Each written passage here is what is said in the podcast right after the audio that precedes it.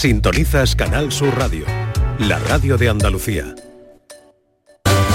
En Canal Sur Radio, gente de Andalucía con Pepe da Rosa. Queridas amigas, queridos amigos, de nuevo, muy buenos días. Pasan cuatro minutos de la una y esto sigue siendo Canal Sur Radio.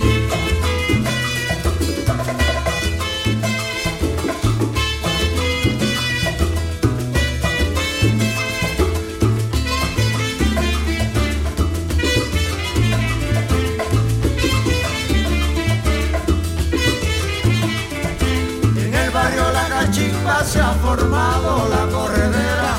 En el barrio La Cachimba se ha formado la corredera.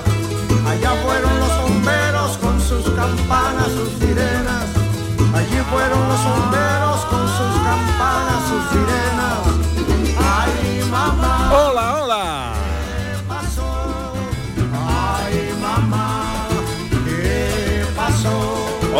¿qué tal? ¿Cómo están? ¿Cómo llevan esta mañana de sábado 18 de noviembre de 2023?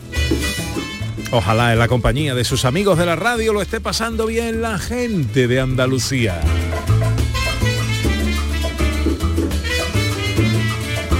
En el barrio La Cachimba se ha formado la corredera. En el barrio La Cachimba se ha formado la corredera. Tercera hora de paseo, es nuestra hora viajera. Enseguida nos subimos a la bici con Quique Cicle. Luego nos vamos de escapada con Sandra Rodríguez. Aún nos queda una pista de la estampa que me habla. A ver si descubrimos cuál es la identidad de nuestra escapada, el destino de nuestro viaje de hoy. Como cada sábado terminaremos el programa con la fiesta de los sonidos y los sonidos de la historia.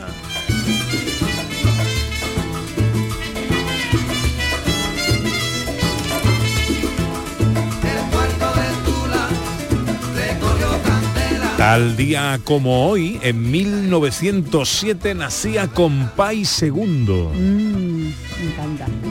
creador, fundador del Buenavista Social Club.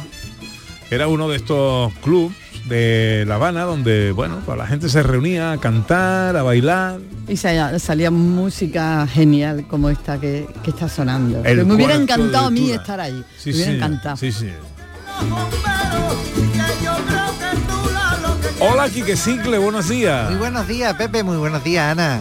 que hay. Buenos ¿Cómo días a todos los ¿Cómo oyentes. estás, querido? Pues muy contento, muy feliz. He venido en bicicleta, así que estoy radiante. Digo, y seguro que has desayunado estupendamente Oye, antes de venir. hoy además me he encontrado un montón de gente muy diversa. Es que el tiempo está fabuloso, ¿verdad? He visto una madre que iba con los niños patinando. He visto un hombre ya mayorcete con bicicleta de mountain bike que ya venía de hacer su ruta. Eh, he visto, en fin, un, un montón de gente en bicicleta disfrutando de- del carril bici Y del día que tenemos hoy. Y luego Oye. a nosotros mm, aquí en la radio. Hoy trae una ruta Quique Cicle para nuestro tiempo dedicado a la bicicleta que, bueno, yo creo que a mí me vuelve loco el sitio, pero yo creo que a Ana todavía más. Sí, sí, sí, sí, sí, sí. Bueno, hoy vamos a, a arañar un poquito en otro rinconcito andaluz, nos vamos a Almería, nos vamos al Parque Ah, yo no iba a Natural, desvelar nada, yo iba aquí, yo está calladita. nos vamos a un sitio, No, no, puede, puede, puede, puede. Parque Natural eh, Cabo de Gata, Mm, eh, es de- que vamos. y, y bueno, y ahí vamos a descubrir un paseíto la mar de cómodo, muy, muy fácil de realizar, pero que nos va a deslumbrar.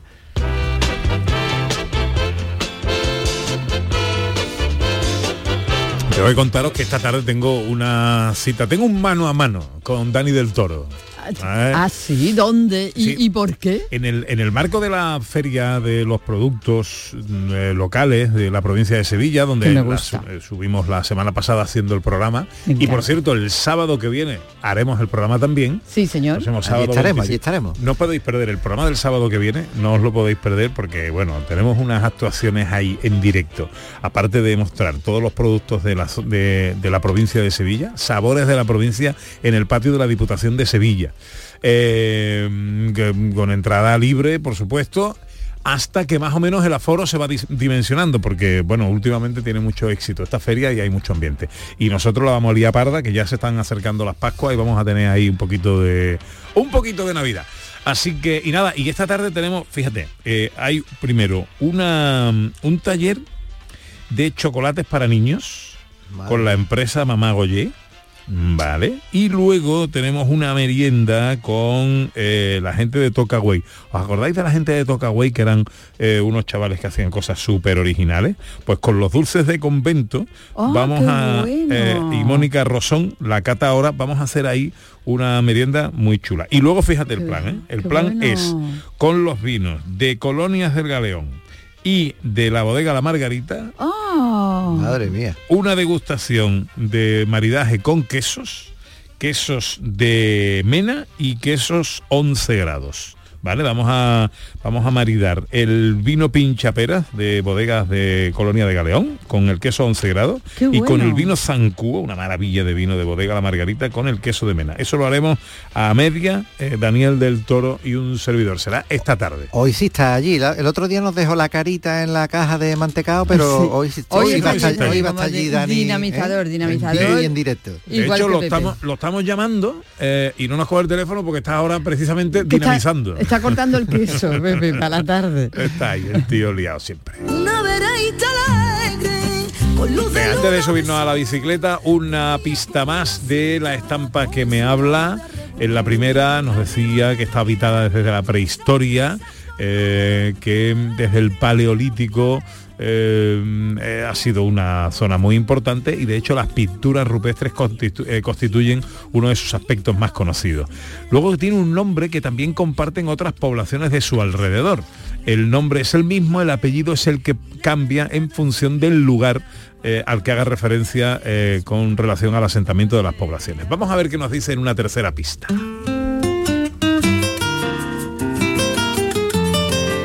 En cuanto a mi gastronomía, he de decir que es típica de la riqueza natural que ha ofrecido esta tierra desde época antigua, destacando las sabrosas migas de harina, comida tradicional de la gente campesina. Y no me puedo olvidar de mi repostería, con los riquísimos gurullos con perdiz o liebre, los filbaos o los mantecados dormidos.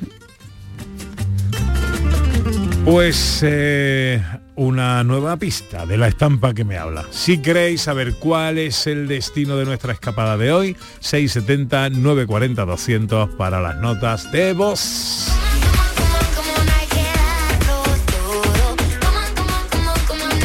Y nos vamos a la bici, eh, no sin antes reparar en la foto que nos manda Julio Vera que se curra el desayuno de los niños. ¿eh? Madre mía, los domingos dice, porque él dice que él solamente desayuna eh, zumo de pomelo, que me encanta, por cierto, se me ha olvidado. Eso decir que antes de desayunar lo primero un zumito de naranja, pero si hay pomelo, pues de pomelo, a mí también, Julio. Pomelo, pomelo.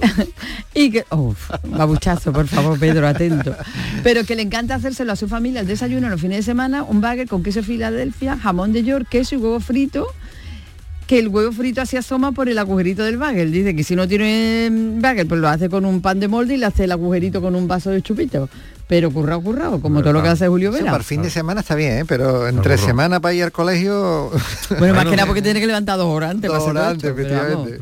No, para ir al colegio luego- está bien porque lo quema. Pero luego hay que jugar dos partidos de fútbol para bajar eso, tú. Eso es- Bueno, pero los si eres niños, niño sí vale. los niños vale, para todo. Bueno, nos subimos a la bicicleta. eh, eh, ¿Qué ruta nos traes, querido? Bueno, pues nos vamos entonces a Almería, descubrimos el Parque Natural Cabo de Gata y bueno, eh, mm, este parque natural no solo lo tenemos en tierra firme, sino es un parque natural muy curioso porque se adentra una milla sobre el mar para cuidar ese fondo marino y de esa manera, bueno, todos los que vayan a esas playas y- o hagan snorkel y se bañan, pues están haciéndolo en una zona súper protegida y bueno, con unas aguas cristalinas, unos peces fabulosos y Estamos la hablando del bicicleta... el levante almeriense. Efectivamente, estamos hablando y, Playa y la... paradisíaca. Sí, sí, sí. Es un parque además, eh, bueno, no un parque de bosque, es un parque formado por eh, montañas volcánicas que nos da origen a, bueno, a encontrarnos unos acantilados, una escala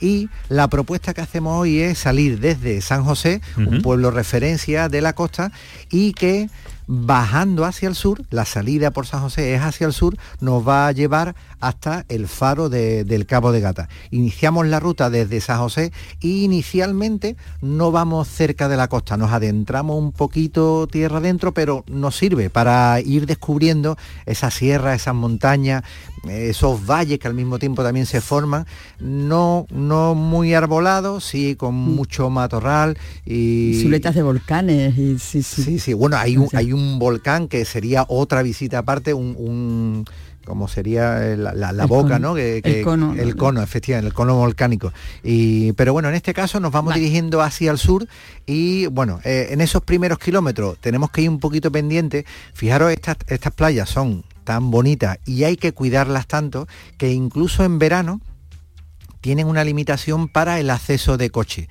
Eh, si hacemos esta ruta en invierno, que por, el, por el tipo de terreno que es, eh, no conviene hacerlo en, en- épocas del año que sea muy calurosas, sí podemos compartirlo en cierto tiempo al principio con coche. Debemos ir con un poquito de cuidado, los coches no van a ir muy rápido, pero bueno, un poquito pendiente para cuando vayamos con los niños. Recomendación siempre, los niños por detrás nuestra. En este caso, como los coches pueden mm, llegar también desde detrás, a lo mejor algún mayor que vaya eh, atento en la parte final del grupo para ir avisando de, de esos coches. ¿no? Siempre buscamos que, que lo hagamos con seguridad. Pero eh, a pocos kilómetros ya encontramos una valla en la que dice ya hasta aquí y a partir de aquí. Además la gente puede ir a esas playas andando o en bicicleta. Y ya Ah, nos hacemos vamos. la ruta, eh, la ruta en bici la estamos haciendo viendo, mirando mar. Eh, en, esta, no. en esta primera parte no, pero a partir de esta barrera que ya empiezan a- empezamos a tener, eh, eh, bueno, calas y, y playas eh, preciosas y ya sí, ahí sí que vamos a ir eh, asomándonos a, a esos acantilados, a esos precipicios. A la mayoría de, est- de estas playas podemos bajar y disfrutarla de ellas. Ahí ya empezamos con la cala Chicré, la cala del Carbón, eh, bueno, infinidad de calas, a cuál más bonita. Nos Sí. irá enamorando la primera, oh, qué maravilla. Continuamos, llegamos a otra, ah, pues esta tiene otro punto de vista. Sí, no- nos va a ir sorprendiendo cala, tras- cala tras cala hasta que eh, ya eh, llevamos como 5 o 6 kilómetros y empieza una pequeña subida, vamos a ascender unos 200 metros, también animamos, y yo lo hago muchas veces cuando llevo grupos de guiri en alquiler que, que empiezan a ponerse colorados ya con la bicicleta. Un momentito, un momento, que esto no es obligatorio ir en la bicicleta, podemos hacerlo andando y vamos un poquito más despacio, pero disfrutando y, y sin dejarnos la vida en el pedaleo. ¿no? Bueno, pues en- con esto, con esta pequeña ascensión, y aquí tenemos que pedir ayuda, porque lo que hacemos es que subimos una montañita también de Sí. origen volcánico que se llama La Vela Blanca, y en lo alto tenemos el Torreón Punta Negra. No sé por qué una es blanca y otra es negra, pero bueno, igual alguien no lo, no lo explica. Bueno, ahí tenemos el punto cumbre y quizás uno de los, de los momentos en los que podemos dar por recorrido nuestros 10 kilómetros. Nos Vale. quedarán, nos quedarán otros 10 de vuelta que además serán un poquito más cómodos porque tendremos esa bajada y después volvemos a llanear hasta San José. Una cosa que me ha, que no sé si me he enterado bien. Has dicho, has nombrado ante los niños, pero claro, luego has nombrado precipicio y subida. ¿Es compatible con niños o, Sí, o sí, no? sí, sí, bueno, eh, evidentemente hay que tener cuidado para que no se nos vayan a- al borde, pero no es un, un borde cortado, Vale, vale. eh, fino en el que tú te pones a Sí, eh, en medio metro, estoy salvado, medio metro más caigo. No, no, eh, es un acantilado seguro, el Vale. camino no se arrima completamente hasta ese borde, si podemos parar en cualquier momento, hacernos una foto de grupo y tal, o hacer fotos del acantilado, se puede ver toda la costa almeriense. Y además cuando llegamos ya a esta, a esta vela blanca, bueno, tenemos una parte de la, de la zona sur también de Almería, pero los más fuertes, los que estén más fuertes, con más ganas, en otros cuatro kilómetros bajamos y subimos otra vez esos 200 metros y ya nos plantamos en el faro. El Ah. faro, que es otro punto, bueno, es uno de los más visitados de, de toda esta costa, ¿no? Y eh, ahí sumaríamos otros cuatro kilómetros, ya estamos en 14, que van a ser 28 a la vuelta, ¿no? Esta visita, si tenemos fuerza y vamos con, con gente que pueda hacerlo, merece la pena porque ahí contemplamos perfectamente el arrecife de la sirena, que es un arrecife que tiene un origen en, chimena, en chimenea volcánica, eh, marinas y, y bueno, es una, es una preciosidad, otro punto. Bueno, para los enviciados de la bicicleta, los que no, los que van sin niños, si se atreven a bajar por esa zona sur del faro del Cabo de Gata, llegan a las salinas de- de- Ah, del sí. Cabo de Gata. Otro lugar muy bonito de visitar, otro paisaje totalmente distinto, ahora mucho más plano, pero donde hay varios observatorios de aves en los que podemos ver bueno, una, una fauna espectacular. Nuestra recomendación, hasta el Cabo de Gata, ya llevamos 14 y con esos otros 14 huertas vamos a descubrir y nos vamos a enamorar rotundo del Parque Natural eh, Cabo de Gata. Y se nos acaba el tiempo. Desde que ya no existe ayer. y Tú nos lo propones desde eh, San José al Faro de Cabo de Gata, pero puede ser al revés, ¿o no? Sí, eh, el- lo que no sé es cómo se pueda llegar con el coche Vale, hasta vale, vale. el faro. Claro, Por claro. eso desde San José quizás es más fácil. Y además siempre en una ruta, eh, siempre será mejor que hagamos el recorrido y subamos y después ya bajamos. Eh, a, a hacerlo bajando, bajando, muy alegre, muy y después la vuelta la hagamos subir. subiendo, sí. Vale, vale, vale, vale. Bueno, vamos con el consejo de la semana, manos y pies. Vamos a cuidar extremidades cuando tenemos días fríos y lluviosos. Efectivamente, ya están llegando esas primeras olas de frío y pronto eh, irá acompañándonos lluvia, frío y junto con la cabeza, eh, que también debemos de protegerla eh, de algún golpe con el casco, pero también con algún gorro o, o gorra, en fin, eh, hay muchas posibilidades para protegernos de la temperatura en la cabeza, pero llamamos un poquito la atención sobre manos y pies, ¿no? Ya sabemos cuando nos quedamos con los pies helados lo incómodo que es y cuando ¿Verdad? además vas en la bicicleta Y pedaleando. con las manos, además que no te responden. Es que la segunda parte será las manos, que, Vale. que- que además dominamos lo- los frenos y, y la conducción, ¿no? Entonces, bueno, llamo la atención primero sobre los pies, que lo, lo incómodo de ir con lo- los pies fríos. Eh, aquí podemos cubrir en demasía eh, el pie, protegerlo. Eh, tenemos calcetines más gordos, más, que dan más calorcito, pero también lo- los hay más técnicos que sin ser más gordos van a permitir la transpiración, eh, no va a dejar entrar el aire frío y además en el interior mantiene la temperatura. Esta, esta, esta tela, eh, esta tela técnica, eh, te- te- tejido, esa es la palabra que buscaba, eh, la tenemos también para las chaquetas y para los guantes, se llama Winte, Winstope, cada marca va utilizando su, su nomenclatura, pero tiene esta característica y entonces nos va a mantener la temperatura en el interior va a permitir que transpire, que salga hacia afuera el sudor, pero no va a dejar que entre el aire. Entonces, bueno, sobre, sobre esos calcetines, eh, dentro de la zapatilla y hay otra opción que es la el cubre zapatillas, que es una, Una especie de neopreno, ¿no? Correcto, efectivamente. Un poco así. El neopreno es otra de, la- de, las- de las telas, de las prendas que, del tejido que, que se utiliza, ¿no?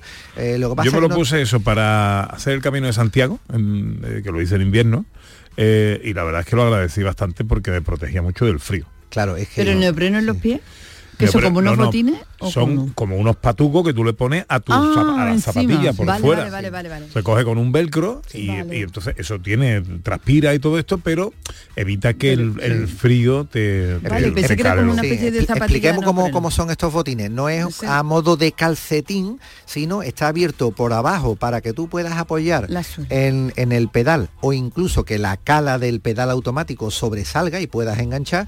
Y por detrás va cogido con un velcro, como ha dicho Pepe, con una cremallera y lo que hace es recubrir. Y claro, el neopreno impide que entre nada de aire. ¿no? Ya el tema de la transpiración no lo tengo tan claro. Y esos otros tejidos técnicos también. Y ahora nos vamos a las manos, que también es otra parte Muy rápidamente. Sí, bueno, tenemos que controlar el freno, tenemos que maniobrar y conducir la bicicleta con el manillar, tenemos igualmente ese tipo de guante. No nos sirve el guante que nos protege la mano de ramas y tal, que le da protección a la mano, pero para impactos. Sí, vale, eh, para impactos, pero el frío sigue entrando, la ventilación la tiene. Eh, ese otro tipo de... Y por supuesto, mm, debemos descartar los típicos guantes de lana que sí, da calorcito, pero claro, te entra todo el aire, con lo cual te- los dedos se te Y quedan si se te mojan además, es como, vamos, eso no se va nunca. Efectivamente.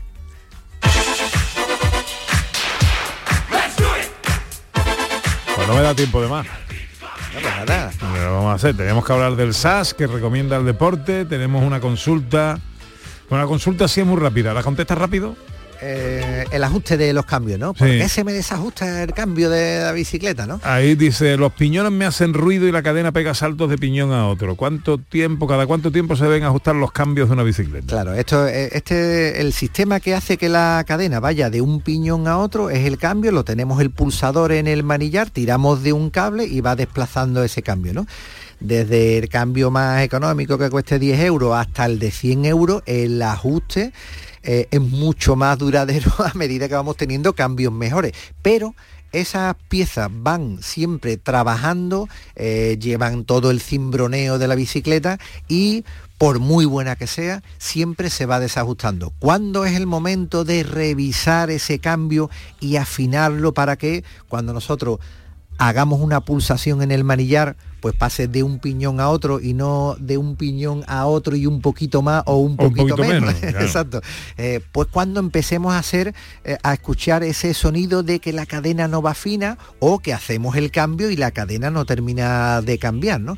El cambio siempre necesita ajuste, no tenemos un cambio definitivo, este cambio lo pongo aquí y ya nunca más lo, lo voy a revisar el mejor, el XTR de Shimano, también necesita su revisión. Y bueno, lo mejor, yo como profesional de la bicicleta y 25 años después, como tenga que ajustar el cambio, se lo doy al cabeza. Digo, vale, ajustame, ajustame el cambio que no me va bien. Yo eh, ahí tienes un par Hay de... que saber. Hay que saber, hay un par de tornillitos, uno que limita por dentro, otro que limita por fuera, en fin, hay una serie Llevarlo de al ajustes, taller, que es lo un profesional que nos deje el cambio fino, que además las consecuencias de no tenerlo pueden ser, bueno, esos ruidos, que no cambie bien y romper cambio y cadena, que eso Perfecto. sería más trágico. El mundo de la bicicleta con Quique Cicle 1 y Sí, 25. Enseguida nos vamos de escapada con Sandra Rodríguez.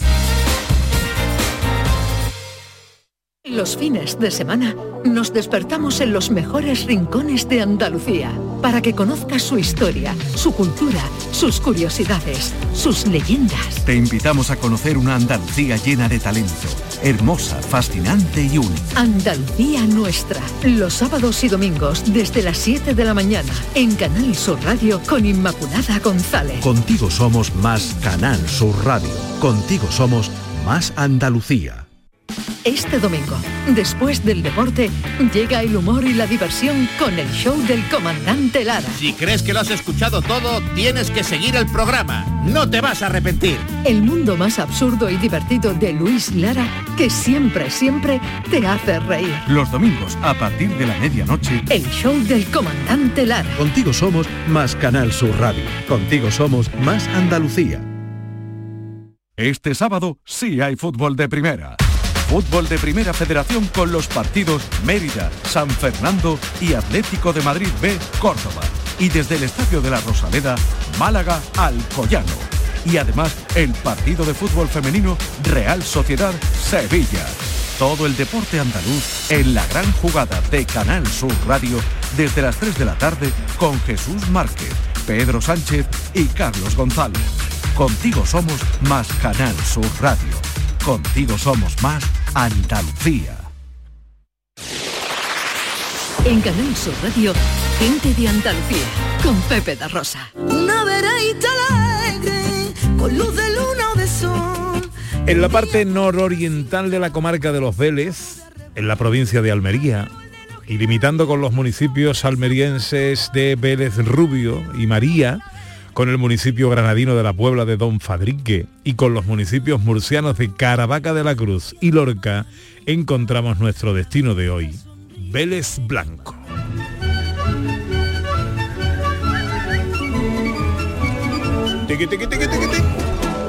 Pues mira, aquí que me he encontrado en Vélez Blanco nada más llega a Sandra Rodríguez. ¿Qué, te gusta hacer tiqui, tiqui, tiqui, tiqui. Hola Sandra Rodríguez.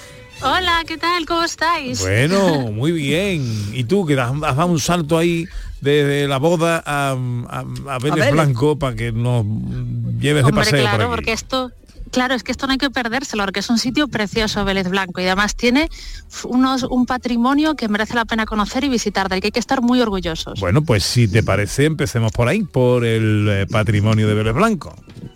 Mira, tenemos que hablar en primer lugar del patri- que, que parte del patrimonio que tiene Vélez Blanco es patrimonio de la humanidad. Hay que recordar, ¿vale?, que en Vélez Blanco hay una serie de abrigos, una serie de, de partes rocosas donde hay arte rupestre. Este arte está recogido por la UNESCO como patrimonio eh, de la humanidad desde el año 1998. Se, como- se conoce como conjunto de arte rupestre del arco mediterráneo en la península ibérica. Es importantísimo, ¿vale? Porque son un total, todo este patrimonio de la humanidad son un total de 758 abrigos rocosos que están aquí en Andalucía, pero también se pueden visitar en Valencia, en Cataluña, en Aragón o incluso en Castilla-La Mancha. La datación es espectacular, ¿vale? Porque nos vamos muy atrás en el tiempo. Aproximadamente, ¿vale? Estaríamos hablando de eh, 10.000 años antes de Cristo como fecha de inicio y la fecha final, ¿vale? Pues aproximadamente la aparición del calcolítico, la- objetos de cobre, que estaría en torno al 4.500 antes de Cristo. Es decir, conservamos pinturas o hechos culturales que hicieron gente que vivió hace 10.000 años de antigüedad. Es espectacular. Si lo queréis comparar un poco con unas pinturas rupestres muy conocidas, que son las de Altamira, son de otro periodo histórico, pero por ejemplo Altamira en, en carbono 14, pues son 14.000 años de antigüedad, ¿no? Pues este conjunto de arte rupestre del Mediterráneo español, donde está Vélez Blanco, con, con unas pinturas muy importantes, pues entre 10.000 4.500 años antes de Cristo. Increíble.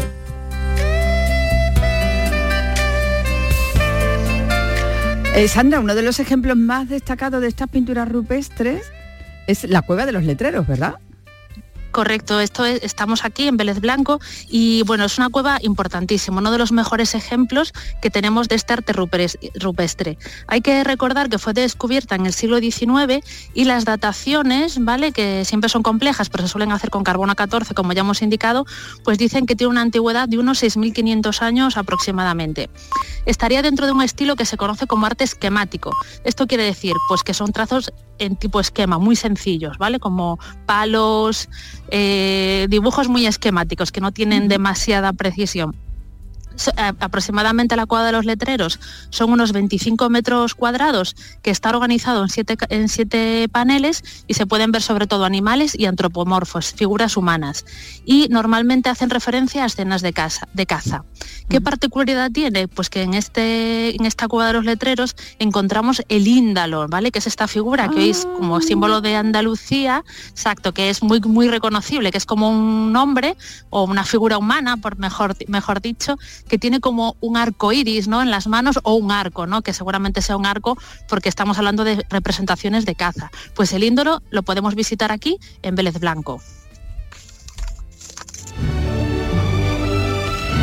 Dejando atrás la prehistoria, hay una cosa curiosísima que hay que contar.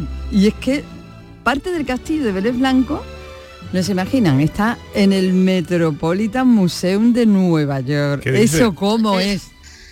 Bueno, esto es porque antes no había tantas leyes, ¿vale?, que protegieran el patrimonio y se producían ventas de obras de arte pues de forma más sencilla y que se exportaban al extranjero. Mira, esto es, tras la conquista de Vélez Blanco, eh, a los musulmanes, pues la ciudad va a quedar bajo el dominio de una importante familia no- nobiliaria, que son los Fajardo. Estos, sobre la antigua alcazaba musulmana, van a construir un precioso palacio renacentista, pero bellísimo, ¿vale?, que hoy en día se puede todavía visitar. Y va a estar en manos de esta familia hasta principios del siglo XX. En ese momento eh, se empieza a desmantelar el palacio poco a poco y el patio renacentista, que es espectacular, se va a vender a un francés. Y este a su vez lo va a vender a un americano, Anda. que se lo lleva a Nueva York piedra por piedra y Que lo se instala en su casa piedra por piedra.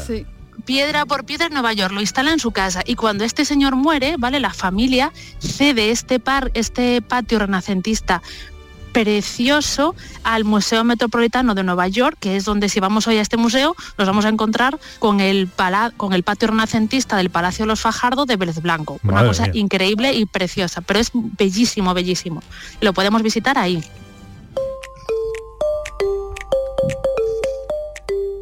Así que no tenemos la visita completa a Vélez Blanco, sino vamos a Nueva York también un poquito. Tenemos que ir a Nueva York, pero, pero realmente da igual, porque el Palacio Sí. de los Fajardos se puede visitar la estructura y es un palacio pero precioso, parece un palacio de cuentos, una, es espectacular. No os lo puedes perder, aunque no veamos el patio renacentista, solamente el edificio con esos trazos, esos lienzos que, que tiene, pues ya solo por eso merece la pena. Pues para, para terminar, Sandra, algo sobre el patrimonio inmaterial. Vale, esto os va a encantar, ¿vale? Pues nos vamos de nuevo al Instituto Andaluz de Patrimonio Histórico y que recoge como patrimonio inmaterial, pues las migas, ¿vale? La elaboración de las migas. Anda. Claro.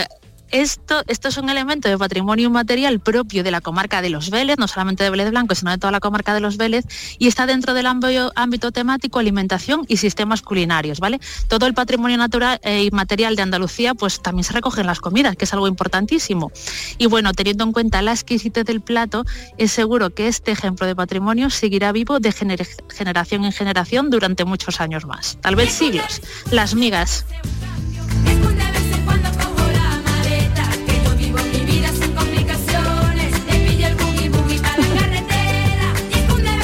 Bueno, hacemos una primera parada en nuestra escapada a Vélez Blanco, en Almería, eh, con nuestra hurgadora Ana Carvajal. ¿Dónde nos llevas? Bueno, pues después de todo lo que ha contado Sandra, ¿por dónde va, a, dónde, a dónde vamos ahí? Tenemos que conocer ya inmediatamente la cueva de los letreros. Me parece apasionante, fascinante y además tenemos la oportunidad de hacerlo. Vamos a saludar a Maite Frades, que es guía de la cueva. Hola Maite, buenos días.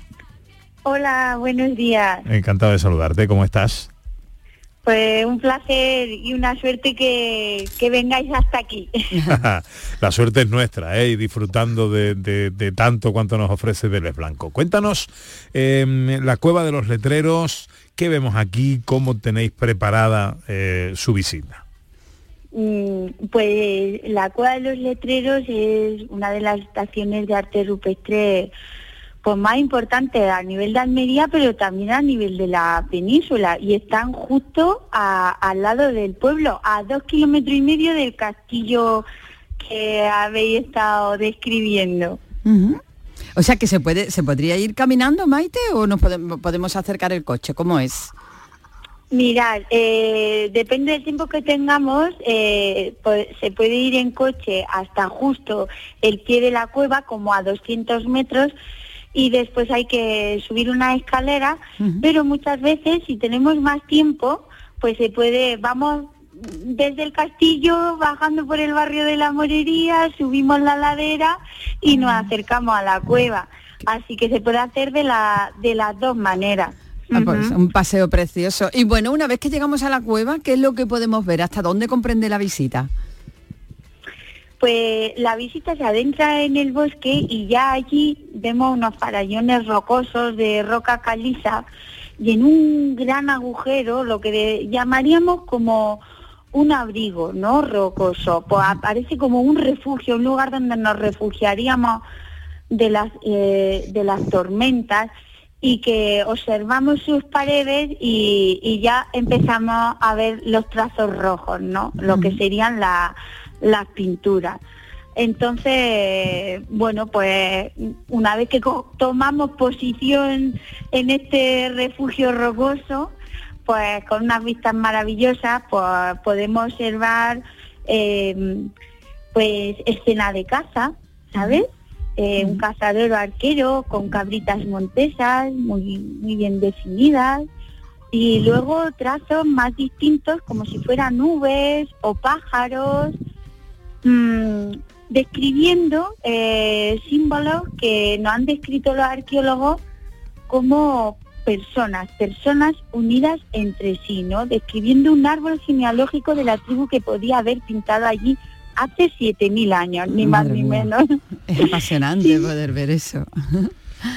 Sí, la verdad que sí. Y entonces en la base, justo de, de este árbol genealógico, ¿no? Como de varias familias, aparece un símbolo, bueno, un dibujo muy grande, que es nuestro símbolo, el símbolo de Vélez Blanco. y que es un brujo, el que llamamos el brujo. Un brujo. Si es un, vamos a decir, sería una persona eh, que se viste con eh, la cabeza de la cabra sobre su cabeza, o sea, el cráneo, entonces tiene cuernos, la piel le caería por detrás, pero es que atención que en cada mano sostiene una hoz, una hoz de, de segar cereal. Sí. Exactamente, que en su tiempo se está tallada en sile, o sea, serían dientecillos de sile enmangados en madera y en cada mano porta una hoz. O sea, y ese es el símbolo impone, de. Vélez Blanco. El brujo es el símbolo de Vélez Blanco. Y pensábamos, bueno, pues por su impotente eh, presencia y porque es la figura más grande pintada en, en la cueva de los letreros, pensamos que pues que sería la persona más importante para los que iban allí a pintar y que representaría pues una especie de chamán o hechicero que haría allí ciertos rituales para tener un buen año de cosecha o de caza. ¿Y el indalo? Dime. ¿El indalo, Maite? Bueno, pues el indalo lo podemos encontrar allí también.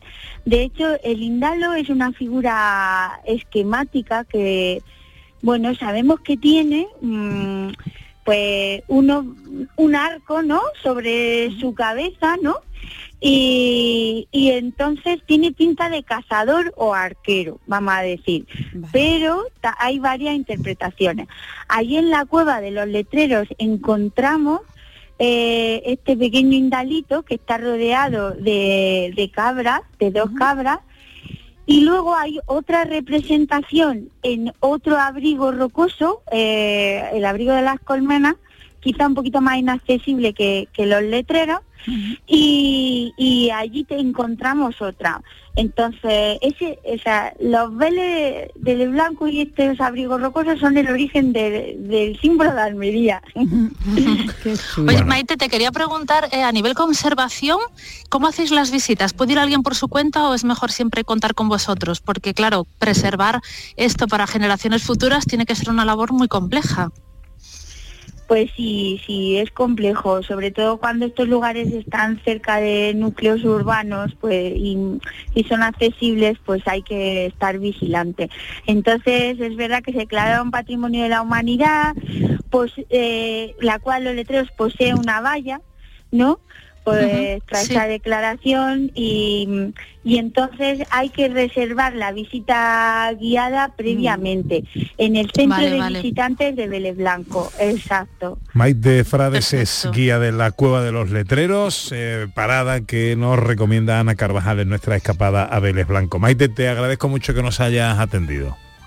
Es un placer, de verdad, que contéis con nosotros. Gracias por vuestra labor.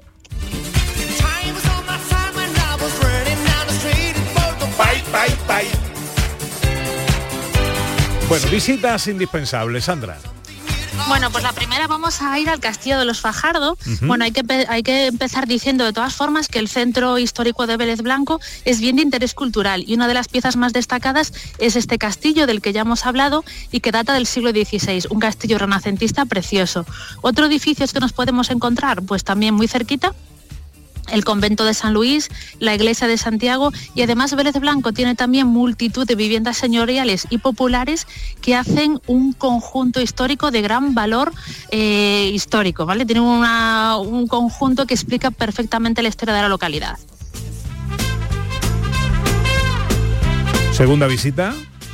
Bueno, pues nos a ir a una iglesia también preciosa que nos encontramos en Vélez Blanco, que es la iglesia de la Magdalena. Esta iglesia es de estilo mudéjar y está construida sobre la antigua mezquita, con lo que se conserva parte de la construcción original que todavía podemos ver en su campanario. Entonces nuestra segunda recomendación es la iglesia de la Magdalena.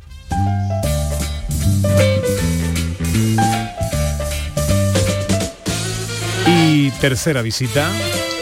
Bueno, pues además de la cueva de los letreros, que eso por supuesto entra dentro del apartado visitas indispensables y que nos comentaba la guía, que cómo, cómo acceder, en Vélez Blanco nos podemos encontrar también, por ejemplo, con la Fuente Caños de Caravaca, que es del siglo XVIII y está decorada con azulejos de colores, el ayuntamiento, que es un edificio del siglo XIX, que se sitúa en una antigua cárcel, es muy curioso, o la Casa de los Arcos, que es una mansión señorial que está construida entre los siglos XVIII y XIX. O sea que cualquier punto de Vélez Blanco tiene historia y merece la pena recorrerlo. Pues ahí están las tres eh, visitas indispensables que nos ofrece, son más de tres. El Bueno, yo he conjunto- contado todo porque es que es muy bonito esto. conjunto histórico del centro de Vélez Blanco, la iglesia de la Magdalena y en definitiva los fuentes de los caños Caravaca, en fin, todo el conjunto histórico Todo el de, conjunto de historias precioso, sí, sí. de. Vélez Blanco. Venga, y ahora Ana Carvajal, ¿qué nos propone? Pues propongo conocer algo que es muy curioso, el- es una eh, eh, historia eh, como patrimonio cultural tangible, que es la historia hídrica de este municipio y que se remonta y que tiene como más de 500 años de historia, así que conozco, recomiendo conocer el Alporchón de Vélez Blanco. El centro de interpretación El Alporchón de Vélez Blanco. Andrés Iglesias es fiel de aguas. Ahora os explicamos esto qué es, si os contamos que es uno de los tres únicos que hay en España. Hola Andrés, buenos días. Buenos días. ¿Qué tal amigo? ¿Cómo estamos? Bueno, pues vamos, vamos. ¿Qué es un fiel de aguas? Es- bueno, pues el fiel de agua, aquí en Blanco, como bien habéis comentado, solo hay tres en España, que es el de Lorca, el de Valencia y el de Blanco. Eh, mm, el fiel de agua lo que tiene es la, la potestad para subastar el agua a los regantes. Las aguas son en, son en propiedad, no son, son privadas, no son públicas, al igual que en Rubio son públicas y hacen sus fallas, pero a diario. En Blanco no, en Blanco son aguas privadas y cada propietario tiene, tiene su agua. Entonces, el fiel del agua lo que hace todos los días es contabilizar eh, el número de tanda. La tanda, la tanda quiere decirse que es el número que corresponde a cada día. Y hay dos fallas por mes de las distintas fuentes que se hacen durante el mes. Eh, se subasta el agua y el que mayor puja hace, pues ese se queda con el agua. Ah, qué curioso, Pues es una, Ese, ese es el, el- Ajá. ese es el- lo del alporchón. es una cultura del agua que es centenaria, ¿no? Que, que tienen muchísimos Sí, años sí. de antigüedad Eh, esta forma de hacerlo. Esto, esto viene del tiempo de los árabes, porque casi todas las acequias, eh, las antiguas, están hechas por los árabes. Y, y ah, bueno, aparte, pues ya pues siempre se va reformando con nuevas canalizaciones, entubados de pasos donde de barrancos, y todo eso. Ujú. Y este centro de interpretación, donde se lleva a cabo todo esto, todas estas operaciones, pues eh, lo que ha hecho es conservar, ¿no? Algunos de los elementos antiguos, cómo se hacía y Sí. todo eso, y se puede observar ahí cuando si hacemos una Sí, visita sí, o si lo reservamos, claro. eso es. Sí, sí, sí. Eso, todo lo, todo lo, la, la, las fuentes donde están los partidores de agua, pues porque claro, hay muchos ramales, hay, hay más de 100 kilómetros de canalizaciones en toda, en todo el término del Blanco. Entonces, pues eso hay que conservarlo. Eh, claro, cuando, cuando ya se estropea mucho, pues hay que, que hacer tablaches nuevos, en fin. Pero sí, se conserva tal y como, como viene desde, desde el año el año 1900. Ujú. ¿Y esto cuándo, 1902. esto cuándo se puede visitar? Eso se puede visitar todos los días del año. ¿Hay que concertar cita o llamar a algún... No, no, no, no. Hombre, mm, el, el- el nacimiento principal, que es la comunidad de regantes de las aguas del Maimón, eh, Vélez Rubio tiene una parte de agua, igual que nosotros, el vídeo en dos partes iguales, entonces ellos la utilizan para el consumo humano. Nosotros la, nosotros la, la, la utilizamos para, para riego. Entonces, claro, para poder visitar el nacimiento original, pues sí hay que, que pues, pedirlo en el alporchón y entonces, pues sea el fiel, sea un, eh, el, el presidente, cualquier persona que esté autorizada. Desde luego la Bueno. visita, la visita mm, a, a la entrada de esta habitación donde están los partidores, como es para consumo humano, pues está prohibida. De todas maneras, pues se puede, se abre la puerta y desde la calle se puede ver, sin entrar adentro, se puede ver la, la salida del agua. Bueno, es un centro de interpretación que complementa además una ruta didáctica por la ribera de los molinos para que el visitante pueda conocer la cultura del agua sobre el terreno, una cultura del agua que como decía Ana, sí, sí, eso, tiene más eso de, es libre, porque es, es- es campo libre. Ujú. Claro, claro, y claro. tiene más de Es campo 500 libre, o sea que lo puede visitar todo el que le apetezca.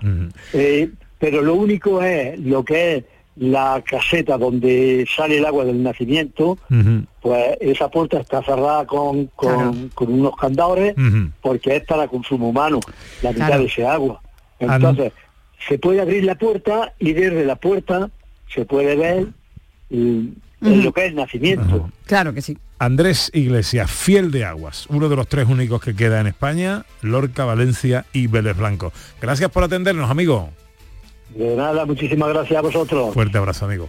La que revive a la poesía en cuanto el día se muere. A su ventana me asomo. Cuántas cosas, ¿eh? Para conocer, ¿eh? Qué mía. maravilla, de verdad, increíble. Este, este- este reparto de agua nos cuesta, a los que abrimos el grifo y cerramos cuando nos hace falta, nos cuesta entender este brote natural de agua Ah, y, y cómo los vecinos llegan a ese entente cordial para que todos tengan y haya, Increíble. y haya una buena convivencia, ¿no? ¿La bicicleta nos la llevamos a Vélez Blanco o no? Bueno, eh, el, el- todo el casco de- del pueblo es, es impresionante. Está llena de fuentes, la fuente de la plaza, la fuente de los cinco caños, eh, un, un lavadero que hay en la otra punta del pueblo. Eh, podemos descubrirlo con la bicicleta, disfrutar mucho del pueblo. Incluso a la cueva de los letreros también podemos ir con la bicicleta. El castillo está un poquito más difícil. Ya más complicado. Es más complicado. Claro, el castillo es que cum- eh, está en la cumbre del cerro más alto de, de Vélez Blanco. Ahora hay que ir al castillo, en bicicleta o, O como sea. o andando, pero hay que ir, eh, hay que ir, que ese castillo es una joya. Eh, Sandra, ¿qué me queda? Gentilicio de Vélez Blanco. Pues, pues muy curioso, egetano, egetana, que aparte lo comparten con Vélez Rubio. He visto que hay muchas teorías de por qué este gentilicio, entonces no voy a decir ninguna porque es un lío, pero el gentilicio es maravilloso. Egetano, egetana. hiere. Nadie te va a querer como Te quiere. Nadie te va a querer como Andalucía. Nadie te va a querer como Andalucía te quiere. Nadie te va a querer como Andalucía. Cada día, cada sábado, un destino, un rincón de nuestra tierra, un motivo más para enamorarse de Andalucía. 10 para las 2.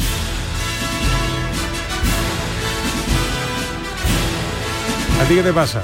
No, que me estoy riendo con Julio Vera, Venga. porque mm, dice que donde hemos empezado nosotros el programa, Sí. que era en, en el bosque, Sí.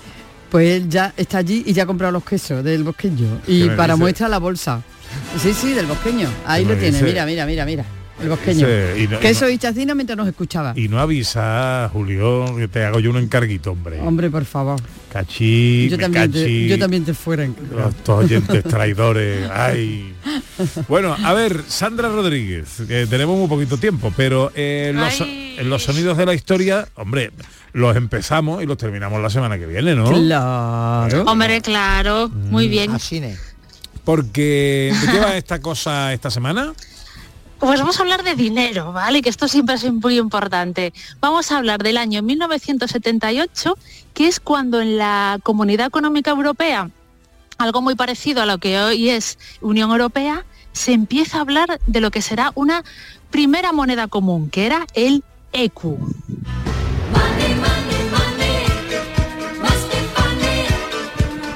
Es verdad, mucha gente no se acuerda de esto, pero el euro antes de euro y antes de que tuviera forma incluso, ya tenía un nombre que era el EQ. Un Yo no me acordaba del EQ. Un nombre Pues, muy feo. Hombre, ah, de hecho parece ser que le cambiaron el nombre porque a nadie le gustaba lo de EQ, ¿vale? ¿Esto cuánto vale? Esto vale como 3 que no. EQ. EQ. Exacto, uf, qué raro, qué raro. Eh. Bueno, el EQ en sí van a hacer un año más tarde, el 78, van a, van a hacer en el año 1979 y va a ser hasta el 31 de diciembre de 1998, es decir, casi 20 años, la unidad de cuenta del sistema monetario europeo, que después será reemplazada, ¿vale? Pero sí tuvo mucha utilidad. No se sacaron apenas EQs, ¿vale? No había moneda física, excepto, esto a lo mejor os puede sonar más, se repartieron billetes de 10 EQs en la exposición universal del año 1992 que se celebró aquí en Andalucía, en concreto en la ciudad de Sevilla. Pues ahí se repartieron billetes de 10 EQs. Oh. 10 EQs. Bueno, De eh, 10 EQs, sí. venga, nosotros vamos hasta que nos dé tiempo. Por ejemplo, selección Vale. musical. Esto es lo que ha elegido Ana Carvajal. You get a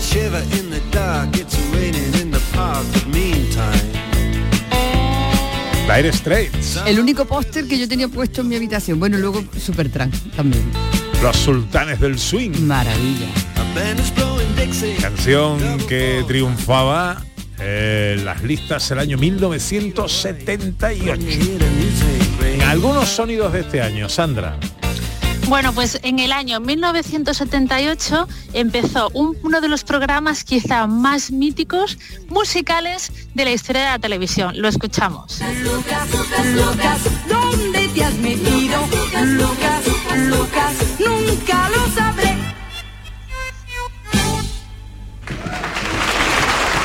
Ahí termina una actuación de Rafaela Carrá. Ay, Esa canción no la conocía yo, la de Lucas. Así. Portada de aplauso, Rafaela Carrá. Bienvenida. Gracias, encantada. Rafaela Carrá con un título en nuestra portada que es eh, Verano Español. ¿Cómo va a ser el verano español de Rafaela Carrá? Muy corto, pero muy intenso, se dice así. Eh, porque... Bueno, este era José Luis Uribarri, ¿no? correcto, exacto, que se puso al frente, era director también o guionista, no me acuerdo muy bien del programa, de Aplauso, ¿no? Que es uno de los programas más míticos que empezó en el año 78 en que en, aquel, en aquella primera etapa presentaba José Luis Iribarri y también estaba María Salerno, Isabel Luque, Isabel Borrondo y José Luis Fradejas, que llevaba una sección muy graciosa que era La Juventud Baila. La juventud baila con el con el muñeco ese que eh, no era un muñeco, era un actor pero que se movía así muy como si fuera Claro, un mecánico, ¿no? Eso, porque entonces Ajá. llevaba mucho lo de hacer el robo y esas cosas. Exactamente, con unos guantes Estuvo- blancos y tal. Hubo muchísimos grupos que pasaron por aplauso. Estaba Radio Futura, Ejecutivos Agresivos, eh, Zombies, Alaska y los Pegamoides, Lo Secreto, Mecano, Glamour, Parchís, Regaliz, etcétera, etcétera. Era como el top, el programa de mejor, referencia. lo Mi mejor. padre. Lo mejor, lo mejor. Mi padre, mi padre pasó por, aplauso.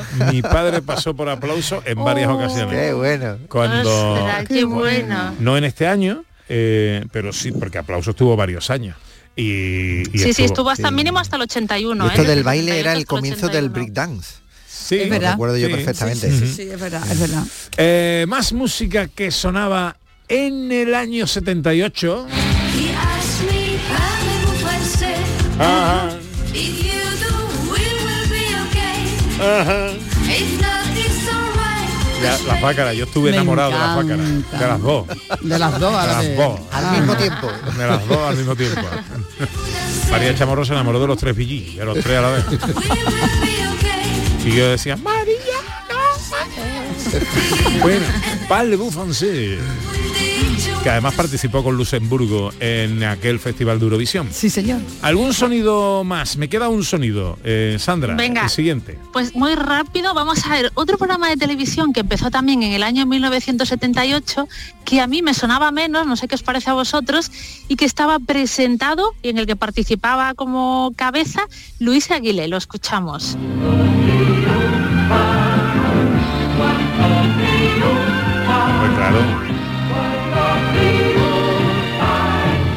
Es el Hotel de las Estrellas.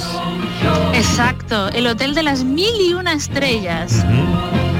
Se emitió muy poco entre el año 78 y el año 79 y invitaban a un famoso cada semana, hacían música y además también hacían una representación, como una especie de teatro do- do- con un hotel, que, le- que una franquicia quería como, bueno, no, no, no me acuerdo muy la historia, pero es, era como medio teatro y medio show musical.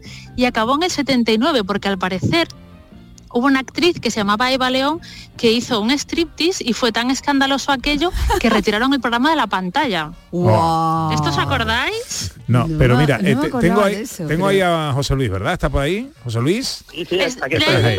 Tú sabes que este programa, eh, este programa tenía eh, tres guionistas, el Hotel de las Mil y una estrellas. ¿Sabes quién era uno de ellos? ¿Quién? A ver, a ver, a ver. Carlos No sé. Pumares. ¡Hola! Ostras, no me lo puedo creer. Sí, no me lo puedo creer. Carlos Pumares. Carlos. Pumares. Es que el, el hotel el- era, como decía eh, Sandra, era un poco de teatro, teatro Sí, ¿verdad? televisivo. Estaba Pepe Sancho, por ejemplo, por ahí, que Sí, hacía un que hacía personaje. de malo, además. Hacía de malo, hace muy bien de malo, además, Pepe Sancho, y actuaciones musicales. Bueno, eran los programas de aquella televisión, era, era una cosa bárbara, una cosa bárbara. Bueno, nos tenemos, nos tenemos que ir, pero este programa no sería el mismo sin el chiste inquietante, o igual va de bodas, de José Luis Ordóñez. Pues no va de bodas, pero va de algo muy mío, ¿sabes? Es, un- es una anécdota realmente que os cuento, ni mía, ¿sabéis? ¿Sabéis? Yo tengo en casa, yo tengo en casa un montón de figuritas de Star Wars, ¿no? Eh, ¿Sabéis por qué junto a las figuritas de Star Wars yo guardo una botella de coñac? ah, ya está, ya está, ya está. Pues por- lo, lo guardo porque es el alcohol milenario. Pepe había pensado otra cosa. Yo había pensado otra cosa. pero nada, nada. ¿Cuál había pensado tú? Nada, nada, no, no, ni lo digo, Bueno, ni lo digo. será vale. peor, será peor. Es difícil que sea peor. Bueno, digamos antes de irnos, la semana que viene terminamos ¿eh? con el año 1978. Vale, que es, este- que es buenísimo ese año, un ¿eh? año Buenísimo. musicalmente dio mucho de Uf. sí, entre otras cosas, Gris y este You Are the One That I Want. Adiós Sandra, José Luis, pasadlo bien. Chao, vale, hasta el sábado. Besito a los novios. Adiós, Kike Cicle. Adiós. Hasta el próximo sábado. María Chamorro estuvo en la producción. El gran Pedro Moreno en los botones. Hasta mañana, Ana. Hasta mañana, Pepe. Ahora os quedáis con la información. Nosotros volveremos mañana, si Dios quiere. Será a partir de las 11. Ojalá estéis todos ahí, que nos da felicidad, que nos da sentido. Gracias por vuestra compañía y vuestra fidelidad. Siempre seguid disfrutando de este hermoso sábado. Y hasta mañana, si Dios quiere, amigos.